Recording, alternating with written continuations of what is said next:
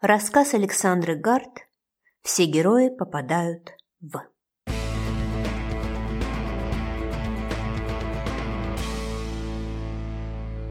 В окно постучали. Я резко села на кровати, гадая, кого могло принести. В соседней комнате ворочалась мать. Не хватало только, чтобы ее разбудили пьяные любители ломиться к жителям первого этажа. Представляю, что начнется. Как минимум паническая атака, как максимум. В окно постучали еще раз. Я завернулась в пахнущее чем-то мертвым одеяло и пошлепала смотреть. Кто там еще напился? Уперевшись в подоконник и уткнувшись носом в плотную ткань, я поняла, что на улице не работает фонарь. Информация доходила до меня будто с запозданием. Ну, правильно, толком не проснулась. В окно заколотились. Штору я отдергивала с желанием как следует вломить тому, кто не давал мне насладиться бесценным пятичасовым сном. Запуталась в одеяле, секунду потратила на то, чтобы его поправить. Из на пялились пустые глазницы, обрамленные слезшей плотью. «Ни звука», — произнесли за моей спиной. Я повиновалась. Крик осел где-то в левой части грудины тяжелым осколком. Спереди, судя по всему, находился зомби-апокалипсис, сзади неизвестный мне мужчина. А я вас, в общем, так себе и представлял. Шторы перед моим носом задернули. И я отпрянула назад, собираясь пробиваться к выходу из комнаты. Когда вдруг поняла, что нахожусь уже не в нашей двушке в Дегунино, а где-то, где-то. Стоп. Я огляделась. В сумерках угадывалась обстановка, больше напоминавшая загородный дом, а не квартиру. Стены были обшиты деревом, да и звуки оказались совсем другими, не теми, что в городе. Краткий рекап. Я пришла с нищенской работы в офисе. Да-да, постоянно виснущие компьютеры, не способные даже Facebook нормально загрузить, доставшие клиенты, полная неразбериха. Поругалась с матерью, которая никак не могла пережить тот факт, что я больше не снимаю квартиру, а въехала к ней. Сварила сосиски с ненавистью, глядя на плиту. Посидела в интернете с почти нового Huawei, за который до сих пор платила кредит.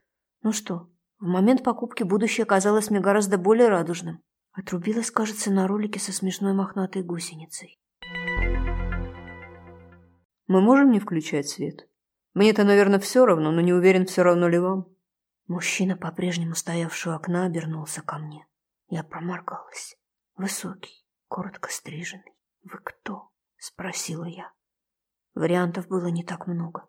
Вероятно, я все же двинулась на почве несовершенства бытия и несоответствия жизни моим ожиданиям. «Олег?» — пожал плечами мужчина. Потом, противореча сам себе, щелкнул выключателем. Глаза резануло. Я зажмурилась и инстинктивно сделала шаг назад. Ситуация патовая, но было в ней что-то такое странное и немного знакомое. В зомби-апокалипсисы я попадала только в собственной фантазии, поэтому... А они на свет-то не ломанутся, уточнила я, открывая глаза. Обстановка внушала. Я почти поняла, на что смахивает комната, когда все-таки напоролась взглядом на своего... Своего... Я стиснула зубы. Правая сторона этого не особо примечательного лица была измазана в крови, аккуратно вытекающей из столь же аккуратной дырочки на виске. Так и не поняли, да? Олег усмехнулся и легко сел верхом на добротно выглядящий стул. Ходячий киноштамп. Я поплотнее закуталась в одеяло и помотала головой.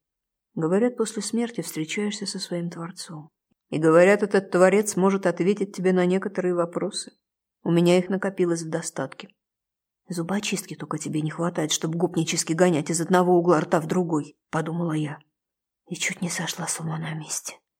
Это был мой роман, моя книжка, которую я все никак не могла написать, лелея мечты о большом будущем, потом работая копирайтером по неплохим ставкам. Потом пытаясь затусоваться и стать своей на конкурсах и конвентах. «Олег?» – переспросила я, судорожно перебирая в голове факты.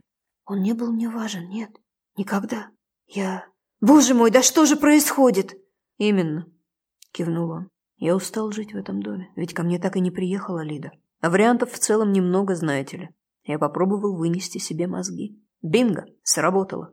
Я поискала глазами диванчик, который списывала в эту комнату из магазина дорогущей мебели, и уселась на него. Звуки прекратились, и даже зомби, кажется, больше не бродили вокруг. Мир остановился, замер. Сам воздух мне показался придуманным и компьютерным, застывающим в хрусталь.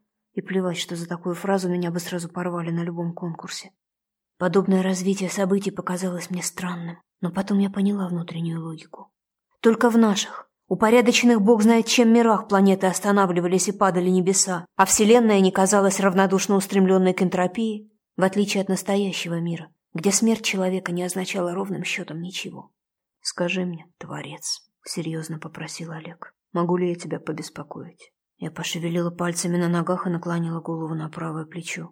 Мой бывший Макс всегда говорил, что я становлюсь от этого похожей на маленькую сову. Я сомневалась, что отвечу на вопросы не лучшего своего персонажа. Да и сам роман больше напоминал хаос. Недописанный, но переписанный уже с десяток раз. И ты так себе представляешь Творца, правда? Нет, чем черт не шутит, я бы тоже решила, что мужик в тоге, в данном случае невыспатая девица в одеяле, отлично подходит на роль. Да и пулю в висок забывать не стоит. Олег рассмеялся и повернулся ко мне в полупрофиль. Я отлично пронаблюдала дырку и скривилась. Правда, на литературном семинаре мне как-то сказали, что я хорошо умею обращаться с натурализмом. Но ведь Олег просто застрял в отрезанной части романа, потому что Лида понадобилась мне в другом качестве. Олег не мог быть мертвым. Ты автор моего жизненного пути, назовем это так. Я умер, я получил встречу с тобой. Так вот первый вопрос. Где Лида? Шестеренки в голове скрипели с трудом. На сон это все не походило, слишком подробно и не смазано. Где Лида? Нашел же, что спросить. Лида трансформировалась в главную героиню и думать про тебя забыла, так что «А вы все решили со мной встретиться подобным образом?» – осторожно поинтересовалась я. Олег покачал головой, потом раздраженно фыркнул. Да, его мотало из крайности в крайность. Я не очень умела обращаться с эмоциями и заполняла пробелы такого рода ничего не значащими вставками. Бета-ридеры предупреждали меня и об этом. Слушай, в двадцать первом веке нормально считать, что ты плод чьего-то воображения. Но я же умер. Я имею право. Я заслужил. Отвечай. Я поправила одеяло, посмотрела по сторонам. Разглядела маленький револьвер, валявшийся на полу. Наверное, он пустил пулю именно из него. Потом, значит, у него потекла кровь, время остановилось, и появилась я. А револьвер, кстати, Литкин, успел упасть на пол. Проблема была в том, что в моем романе Олег не кончал с собой. Да, из главного героя он стал второстепенным, а потом я и вовсе про него забыла, перекраивая отрывки, как кто-то на душу положил. И он уехал в загородный дом дожидаться Лиду, потому что Лида прорывалась с другой стороны Москвы с боями. Тогда это был еще роман про зомби. Правильно. Выдаем информацию дозированно. Лида сейчас борется за спасение планеты. А как же я? Поинтересовался Олег. Она забыла про тебя, проблемы нашлись поважнее, понимаешь? Не могла. Она не могла про меня забыть. Это исключено.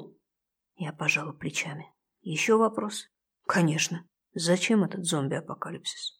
Да как сказать, когда я начинала писать, тема была популярна, я хотела выехать на волне, въехать в издательство и прославиться. И Макс любил всю эту муть, так что я долго важничала по поводу своей книги. Ты должен быть в курсе. Это вирус-мутант. Да нет, мотнул головой Олег. Нет, зачем? Дети, женщины. Ты же творец. Зачем ты с нами это делаешь? Чтобы что? Ты же можешь нарисовать нам идеальное общество. Ты же всесильна. Я почувствовала себя совсем неуютно. Вначале было ни слова нет. Вначале были деньги и даже договор. Идеального общества не бывает. Но конец света можно было не устраивать? Можно, зло бросила я. А можно устраивать. Олег, слушай, твое время истекло, я пойду. Олег вдруг повис безжизненной куклой на стуле и тут же опрокинулся вместе с ним.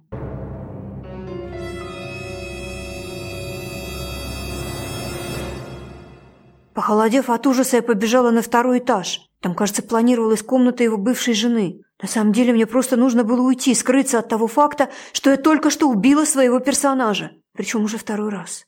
Одевшись в джинсы, рубашку и кроссовки, я стала вспоминать. Бога у меня не было. Поэтому из лабиринта оставался простой выход. Пройти сюжет с этой точки до конца. И не то, чтобы меня ожидали ветвящиеся трубки, я знала, где сворачивать направо, а где налево. Мир вокруг отмер и наполнился звуками. Такими я их себе представляла, такими я их написала. Обстановка вокруг, конечно, была скудная и скучная, но так и я не по интерьерам работаю.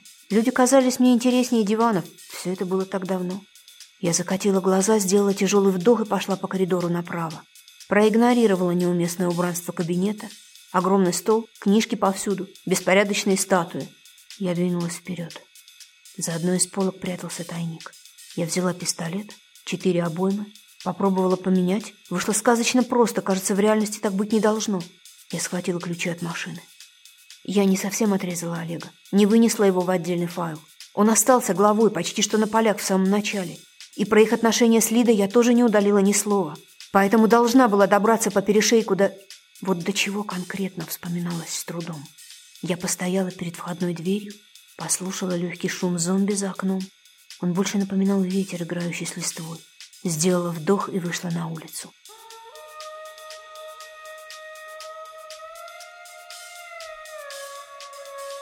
Зомби были довольно-таки страшные, но, к счастью, мне все же не хватило мастерства. На самом участке их оказалось всего три штуки, зато вокруг даже за забором было полно. А еще, кажется, не работала мобильная связь, и я понятия не имела, куда ехать. Я поколебалась еще пару секунд и аккуратно дошла до внедорожника. Какой же герой хотя бы без захудалого паркетника?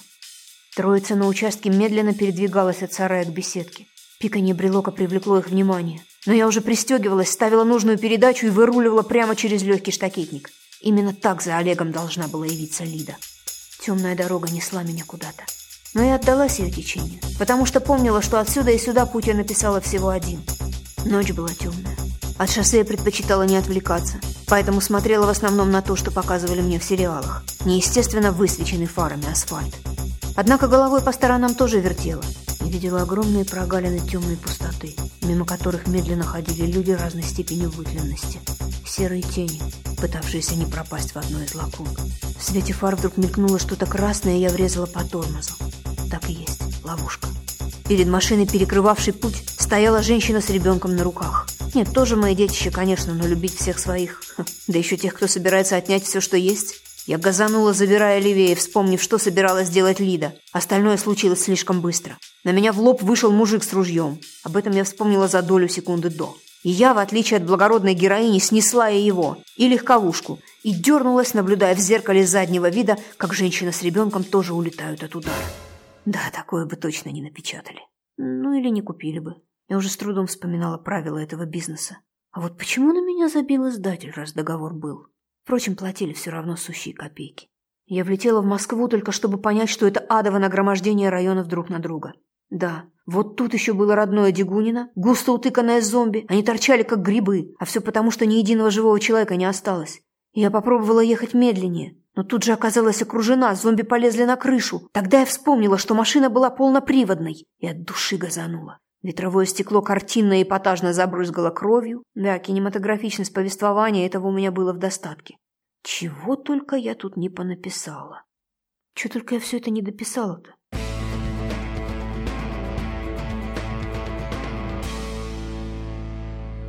Через пятнадцать районов, сменявших друг друга словно шашечки, черное на белое. Зомби на инопланетян, ой, посмотрите, вон там вообще Останкинская торчит, и слева от нее зомби, а справа рептилоиды чертовы.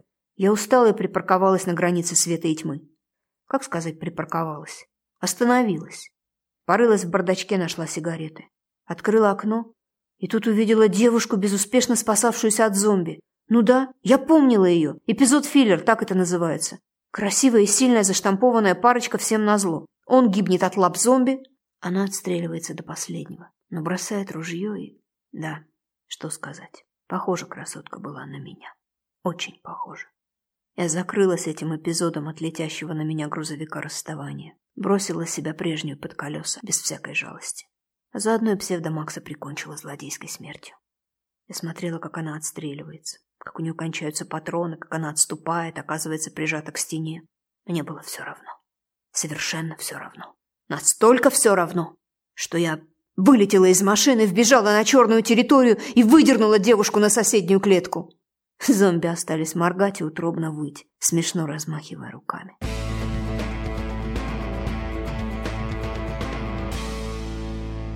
Я моргнула. Было светло. Обернулась только, чтобы увидеть переливающийся всеми огнями главный кабинет дипмиссии, во главе которой я не выдержала и вскрикнула. Лида висела в петле и радостно мне улыбалась. «Ну надо же! Получилось!» – прохрипела она. Я подбежала к ней, приподняла за ноги. Через мгновение она уже стояла передо мной, веселая, приветливая, одетая в дорогой костюм.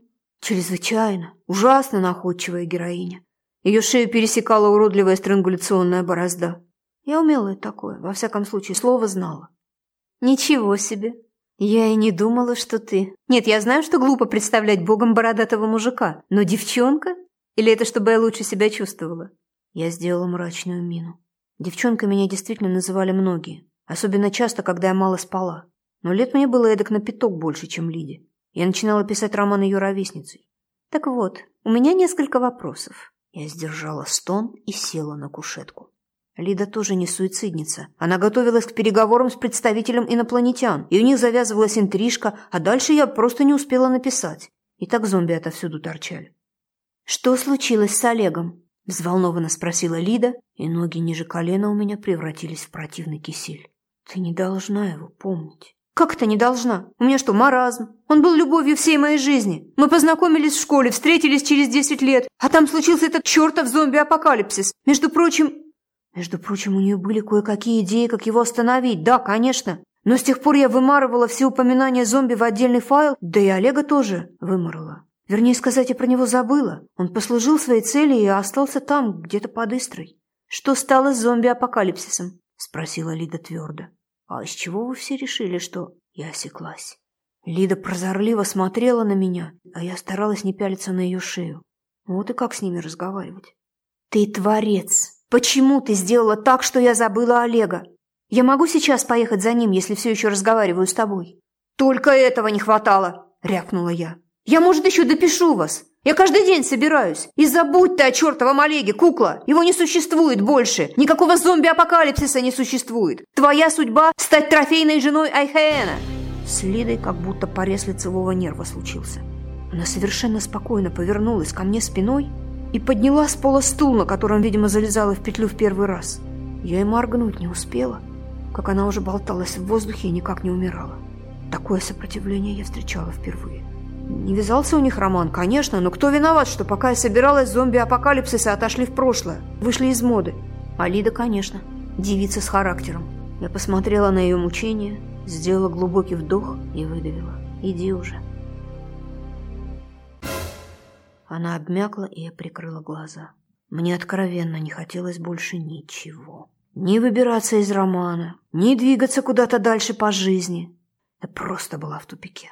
Растратила время на мечты и нереалистичную лавстори. Даже бросила работать, чтобы стать хорошей домохозяйкой. Ну и где я оказалась? В двушке с матерью, которая меня никогда особо не любила? Без парня, без перспектив, без литературы. Я всегда говорила себе, что я бог, демиург, что я могу творить, Повторяла это на разные лады, как заведенная, но так и не создала цельного мира. Да и шутка ли. Мои герои начали вешаться и стреляться. Мол, слишком много вопросов. Откуда они вообще это взяли?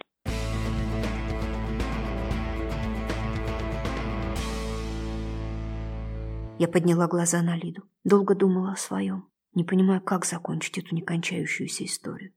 По-хорошему, мне предстояла последняя встреча с Айхе на которой, наверное, стоило ему рассказать, что он может дальше спокойно осуществлять свой брачный ритуал, потому что землянка Лида... Ну вот же, да, болтается в петле. Я чуть было не шепнула ей «живи», но ужаснулась и выбежала прочь. Коридоры были однотипные, кабинеты пустовали. Разумеется, ночь. Все ушли на заслуженный отдых. Я заглянула в угловой на последнем этаже и с тонущим сердцем обнаружила Мишку. Мишкой звали очередную мою проблему – нежелание Макса заводить детей. Беспризорник, оставшийся сиротой после зверски неудачного контакта с инопланетянами.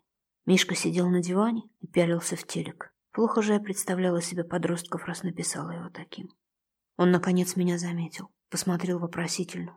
Пустые глаза. Оказывается, это очень страшная фраза. Пустые глаза. Если бы я знала, как чудовищно это выглядит, никогда бы ее не написала. Я стушевалась, развернулась и ушла.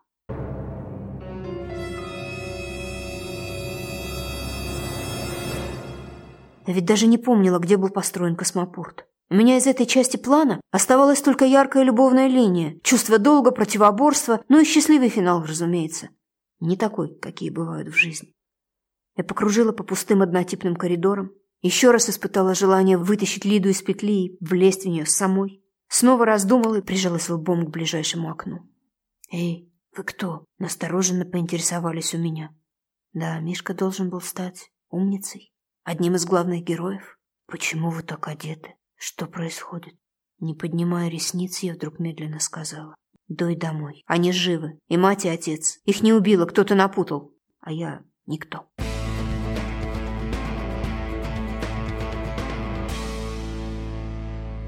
Яркие огни искусственного неживого освещения в отражении сменились на что-то другое.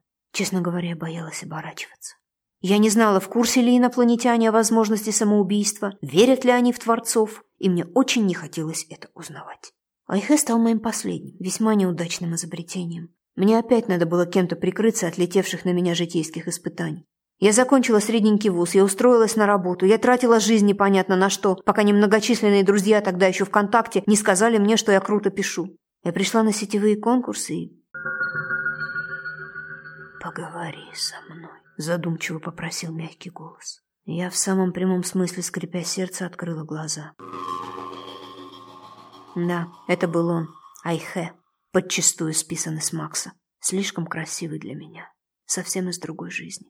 Партнер по бизнесу владельца нашего пиар-агентства. Такой же, но не совсем. Было в нем что-то свое, другое.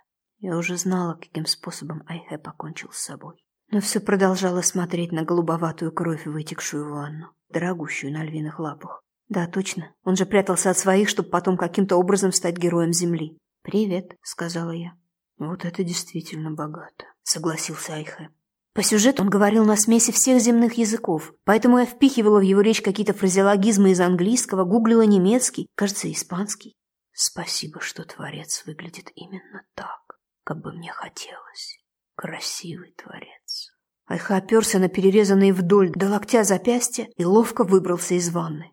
У меня не было денег на психотерапевта, потому я и сделала вот эту вот очень интересную штуку. Длинное описание отчаявшегося, запутавшегося в конец между чувством долга, любовью и врагами молодого инопланетянина. По сути, я покончила и с собой, и со своим бывшим. Разобрала по косточкам наш роман, перешла от горя к принятию. Айхэ остался несчастен, а я сама продолжала жить в маленьком районе и ходить на трехкопеечную работу. Секретаршей, блин, устроилась.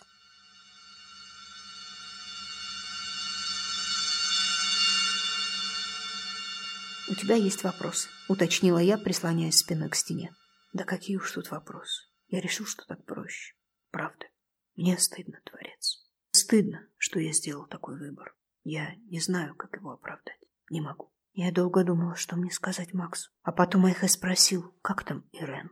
Это была его названная невеста. И судя по тому, что он спрашивал про нее, а не про Лиду, так ничего поделать с их романом я и не смогла. Хорошенький вопрос от умирающего инопланетянина. Но тут я почему-то напрягла память и отчасти воображение. Она хорошо. Еще не отошла от разрыва, но обязательно отойдет. Будет поживать и добрать творец. Айхэ подошел ко мне опасно близко, животно привлекательный, в мокрой рубашке и брюках. Я ведь не хочу, чтобы она доживала и наживала, и что там еще, без меня. Почему я не могу тогда? Почему я должен влачить это существование? Я не хочу вставать на сторону земли, Творец. Я ничего этого не хочу. Я осторожно коснулась его запястья и приняла, наконец, решение. Вернее, я приняла его, кажется, встретив Олега. Или вытащив ту девчонку из лап зомби. Голубая кровь была теплая и очень странная. А ты не будешь, Айхэ. У вас своя история, да и зачем вам воевать с землей? Не было этого ничего. Приснилось. И ты спи, Айхэ. Досыпай. Очнешься, снарядишь экипаж и поедешь к своей Рэм. Он опрокинулся назад, абсолютно точно мертвый. А я долго ходила по придорожной французской гостинице, которую тоже подсмотрела в каком-то фильме, и смотрела на то, как сцена, оборванная на полуслове, прокручивается снова и снова.